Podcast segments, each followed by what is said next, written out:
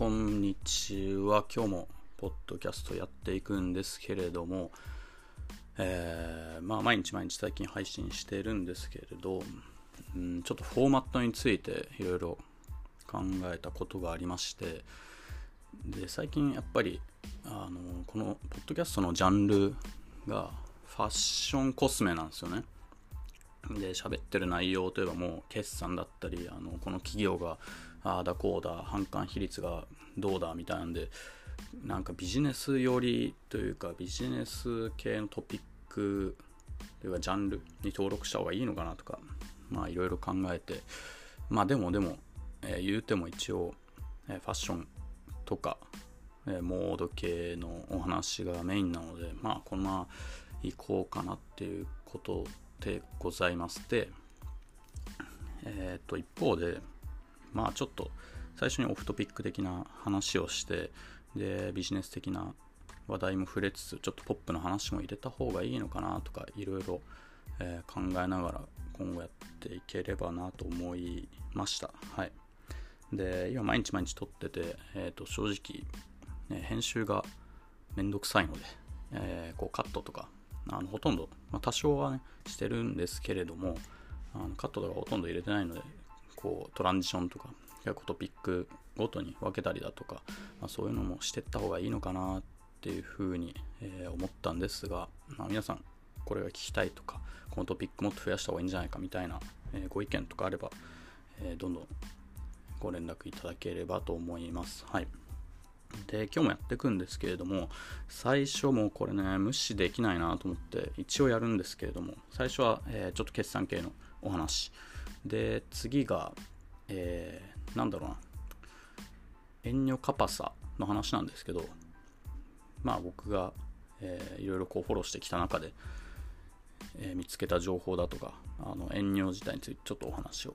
していければなっていうことで、えー、それが2つ目。で、3つ目が、えー、YouTuber のアパレルについてちょっとお話できればなっていうふうに、今日ちょっとね、内容は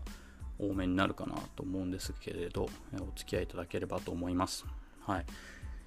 で最初、ファーストリテイリング、これもうね、なんかめちゃめちゃもういろんなところで出てるんで、えー、今から僕がこう、いろいろ話すこともないんですが、一応もう無視できないなということで、簡単に、えー、さらっといきたいなというふうに思います。はい。で、僕の目の前にあるのが今、日本経済新聞ということで、えー、割と、えー、紙面割いて、これ、ファーストリテイリングの決算出てるんですけど、えー、と9月から2月。なので、半年ですね。の、えー、半年間の、えー、業績が出ましたということで、えー、過去最高の利益が出たということでございます。えー、売上は、えー、と数年前でちょっと高かったものがあるのかな、この半年ベースでいうと。なんですが、えー、純利益がとにかく伸びましたと。で、コロナ禍が、まあ、明けたというとちょっと言い過ぎですけど、えー、一段落したところで、えー、特に欧州ヨーロッパとあとアメリカで、えー、消費がグワンって上がった時期があってその時に、えーと、ファストリも大きく売り上げをそして利益を伸ばしたということですよね。はい。で中国は、えー、まだまだちょっと回復してないていうことですね。はい、で日本もあのコロナのマンボウだとかそういうのがあったりしてでヒット商品もなくてその中国と日本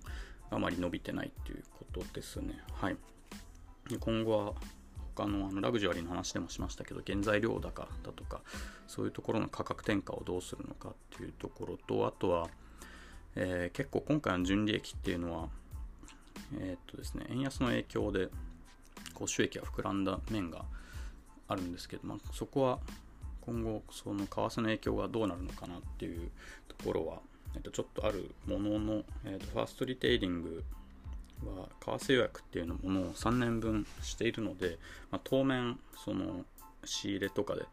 えっと、円安のためにこう仕入れコストがかなりあのさらに上がってしまうっていうことはあまりないのかなというふうに思いますね。はい。もうファストリはもうざっくりとこんな感じで、で、そうですね、ペースもね、こうポンポンポンポンいった方があのいいのかなっていうふうに思ったので、もうファストリはこんぐらいにしておきたいと思います。はい。で、続いて、えー、山陽商会なんですが、山陽商会もね、ちょっとだけ、えっ、ー、と、お話をしたいと思うんですけれども、えー、売上高が、この決算期は2022年2月で閉まってるので、えー、その1年分ですね、えー、22年2月期の決算が、えー、これいくらなんだ、えー、386億ですね。前にコロナ前がだいたい700億ぐらいの売り上げだったので、まあ、そこから、えー、と300億ぐらい減ってるんですけども、まあ、これ減ったのはもちろんコロナ禍の影響もあるんですけど山陽商会って皆さんもご存知のように、えー、今新しい社長のもとでどんどん縮小していってます。で縮小していく中でこう適正な利益を上げていこうっていうことで実際に、えー、と売上高総利益率だとか、えー、とあとはが上がっていたり、えー、販管比率を下げていたりっていうところで、まあ、実際にそういう縮小をうまく、まあ、進められているのかなっていうのが見受けられます。ただただこういう産業紹介っていうのが一番分かりやすいと思うんですけど、まあ、以前、ねまあ、数十年前ぐらいはもうイケイケでデパートなんかにいろんなブランドを、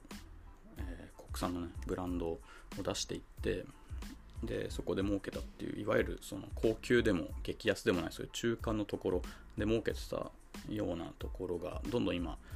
えー、縮小しているっていうところで例えば、えー、基本的なもう服とかファストリテイリングユニクロ自由とかで買ってあとは、えー、一点物だけラグジュアリーで買うとかそういう使い方がすげえ増えてきてると思うんで、うん、なかなかこの真ん中がすごくこう特徴が出づらいし値段も中途半端っていうところでどんどんどんどん今縮小していると産業紹介はあのライセンスのえー、なんだ、バーバリー、バーバリーのブラックレーベルだとか、ブルーレーベルが、数年前になくなりましたけど、そこのクレストブリッジっていうちょっと名前を変えて同じようなデザインでやってるんですけど、ここの売り上げもちょっと気になりますよね。今、UFO、有価証券報告書見たんですけど、ちょっとセクター別のが、えー、とバーって見て、えー、となかったので、ちょっと後で見ようかなというふうに思います。なので、産業紹介は縮小をどれだけうまく今やれるかっていうことですよね。はい。えー、産業紹介についても以上でございます。もうね、ね経済系の話はポンポンポンポンいきたいと思いますので、次。今日はね、盛りだくさんなんで、えー、WWD から1点。今回はジャパンです。えー、高島屋立川店の営業終了百貨店の生存条件とは何かということでちょっと長めの、えー、記事なんですけれど、えー、高島屋この立川にある店舗が23年1月末なので、えあと1年弱ぐらいですかねで営業をやめるということです。で今他のテナント高島屋以外の、えニトリ湯沢屋純駆動などなどの区画を、え貸し出してるんですけどそれを、え増やすっていうことですよね。これはもう自然な流れというか非常にあの分かりやすい例で百貨店のビジネスモデルっていうのがどんどんどんどん、まあ、皆さん百貨店そんな行かなくなりましたよね。で不動産だけはだいぶ持ってるので不動産ビジネスみたいなものにどんどん最近は転化していっているというかそれをしないともう儲けが出ないよねっていうところに来てるんですよね。で例えば、えー、パルコだとか、えー、J フロントの J フロントリテイリングに入ってますけどパルコなんかはどんどんどんどんそれを進めてって、えーと、J フロントの不動産事業部。ちょっと名前合ってるか分かんないですけどそういう不動産投資だとか不動産の管理だとかそういうところをやる部署が J フロントにあるんですけどそれも、えー、パルコに一気にこう人員が全部移ってパルコを中心に今、えー、ストラテジーを組んでるっていうような段階ですね。J フロントはあの僕も仕事を何回かしたことはあるんですけど、えー、もちろんその不動産活用してるんですけどその不動産とはちょっと別軸で、えー、ラグジュアリー特にその富裕層相手のビジネスも、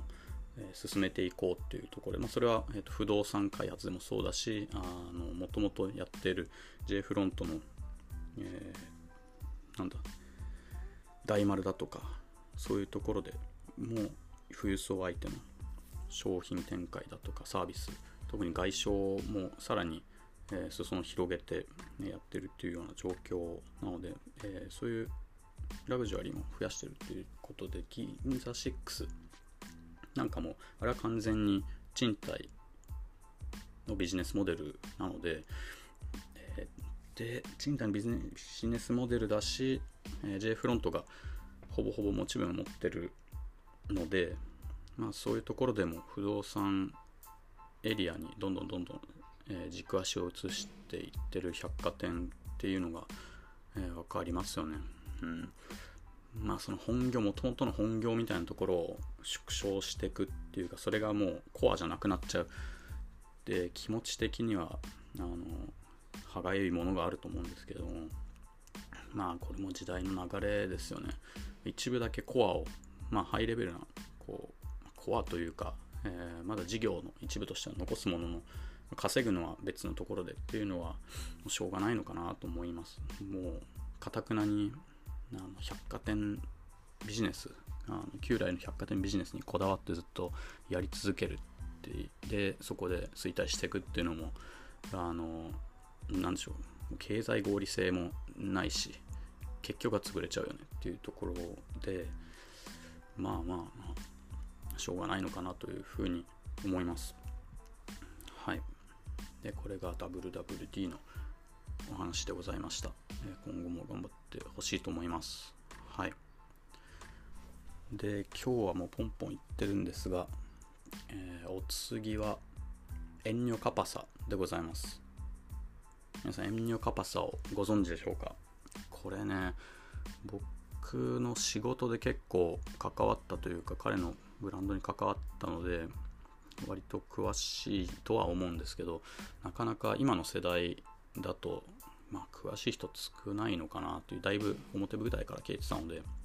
えー、とちょっと説明するとエンニョ・カパサっていうのはもともと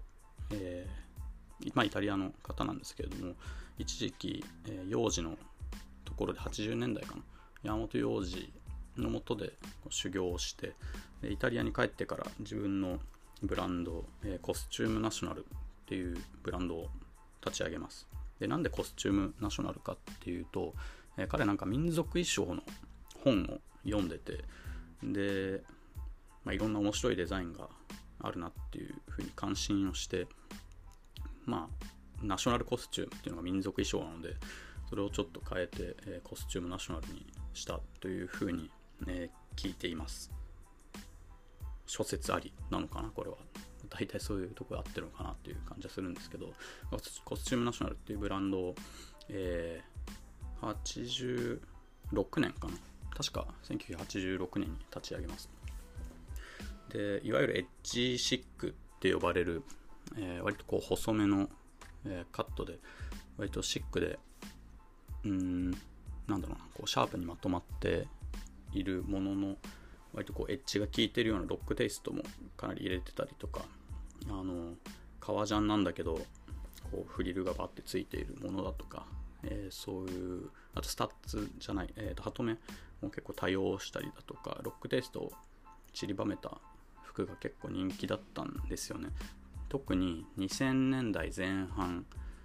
かながピークで売上高としてはまあでも100億はいってなくてグローバルで7080ぐらいだったんじゃないかなというふうに思います。ただあのプレゼンスは世界的にこう結構あったようなブランドです。でこのブランドが2000勢いがどんどんなくなって、えー、2016年にシークエッジっていう日本の会社に買われます。これは投資会社なんですけどえー、そこに買われてでその後はこうどんどん、まあ、日本に開発というか企画のベースが移りましてちょっと衰退していっちゃったっていうような背景があってデザイナーも2016年エンニョ・カパサもそのコスチュームナショナルからは撤退というか退任をしてます。でなかなか、えー、新しいニュースがなくてエンニョ・カパサについては。ずっとちょっとしたコラボじゃないですけどあの裏のデザイナーみたいなのでそういうプロジェクトがあったりしたとは聞いてるんですけど、まあ、表立って自分のブランドをやるとかそういうことはなかったようです。はい、で今回、えー、ミラノコレクション2022年の、えー、ミラノコレクションで自分の新しいブランドカパサミラノっていうものを発表しました実際に、えー、っと発売だとかそれ展開が始まるのはもっと先で、えー、次の9月かな。9月のミラノでちゃんと、えー、新しいコレクションを出して本格的に展開していくということだと思います。で今回のその前のショーということで、えー、Before Beginning みたいな名前だった気がします。はい。なので、まあ、そういう新しい取り組みをしているエンニョなんですけどなんでこれカパサミラノという名前にしたかというと。これトレードマークの関係で今トレードマークコスチュームナショナルとかそういうのは全部その日本のコスチュームナショナルに抑えられてるので、まあ、使えなくて自分の名前を冠したブランドを作ったということなんですけどもここでちょっと面白いのが今コスチュームナショナルコンテンポラリーっていうブランドがあるというのをご存知の方はもうほぼほぼいないかなと思うんですけど僕もたまたまインスタを見てて発見したんですけど、えー、これライセンスでやってるブランドです。コスチュームナショナル日本のコスチュームナショナルが、まあ、名前をお金を、えー、もらって貸してます。ある業者に。でそこが、えー、ヨーロッパだけだと思うんですけど展開できるのが。ヨーロッパでえー、コスチュームナショナルコンテンポラリーという名前で展開してるんですけど、まあ多分これ、えっ、ー、と、売れてなくて、インスタも今、1万人ぐらいフォロワーがいるんですけど、ほぼほぼ買ってるんですよね。この投稿があっても、まあ1万人フォロワーがいるのに、いいねが、えー、まあ、10もいかないとか。なので、まあ、よく言って多分実際にフォロワーは100人とかいるかいないかっていうレベルだと思うので、まあ、このブランド投資しちゃった投資というか始めた人ライセンス買ったところはもう相当きついのかなっていう気はしますよね。うん。これ興味ある方はぜひぜひいろんな質問とか送ってもらえると、えー、面白いんですけどここはねちょっと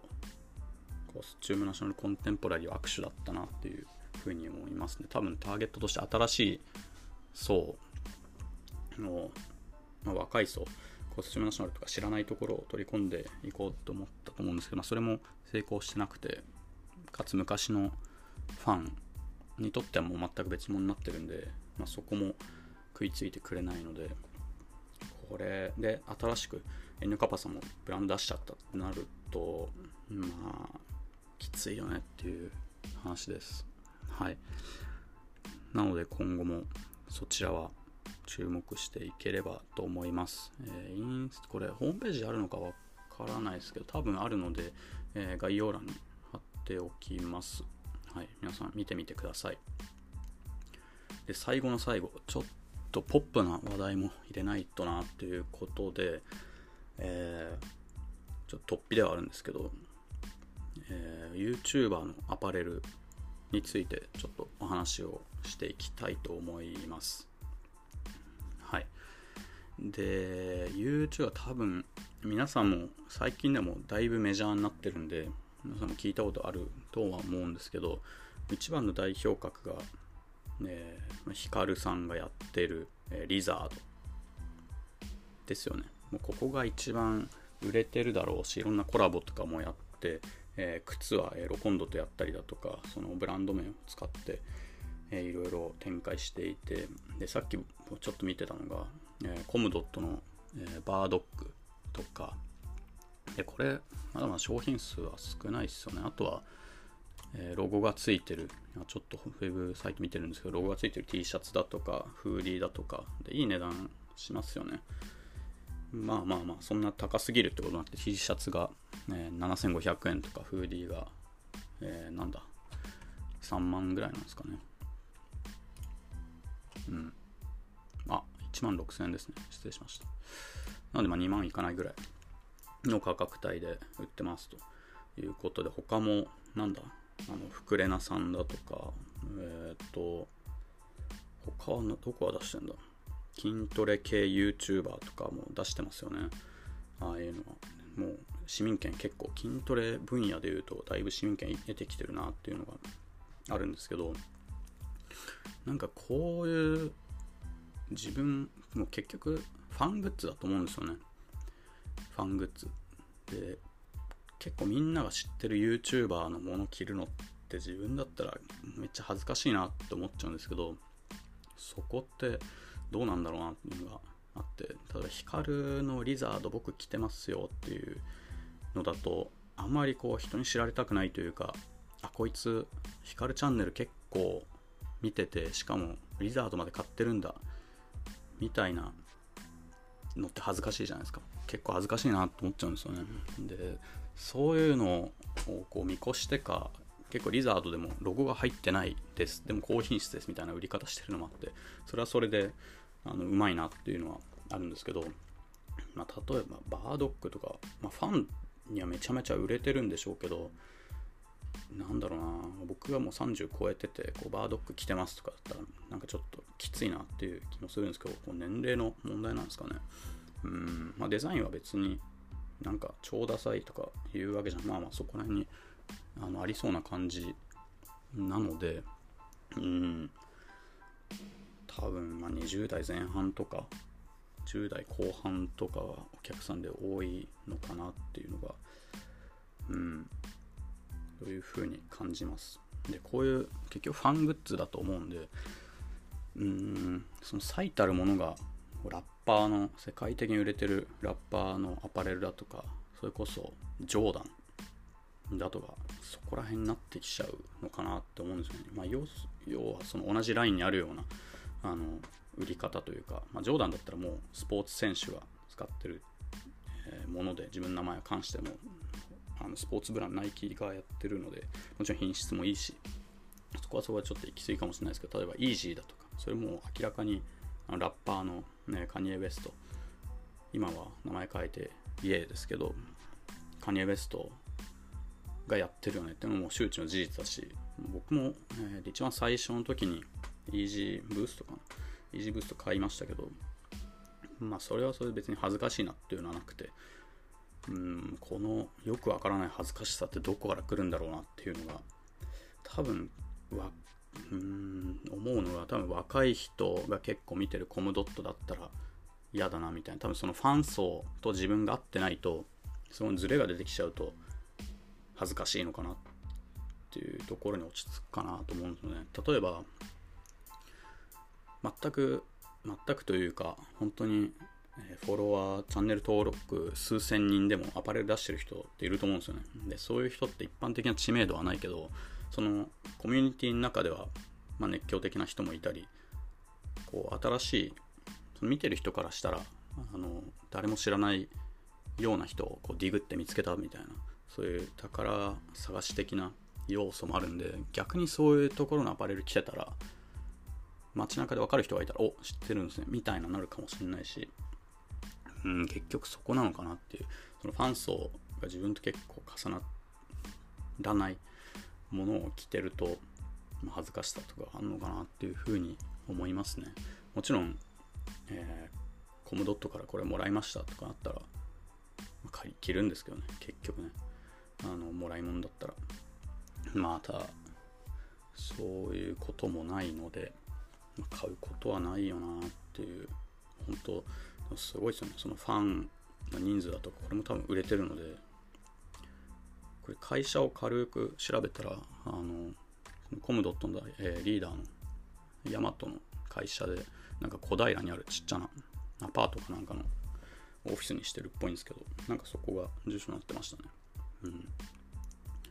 まあなのでここういうインフルエンサー系あとは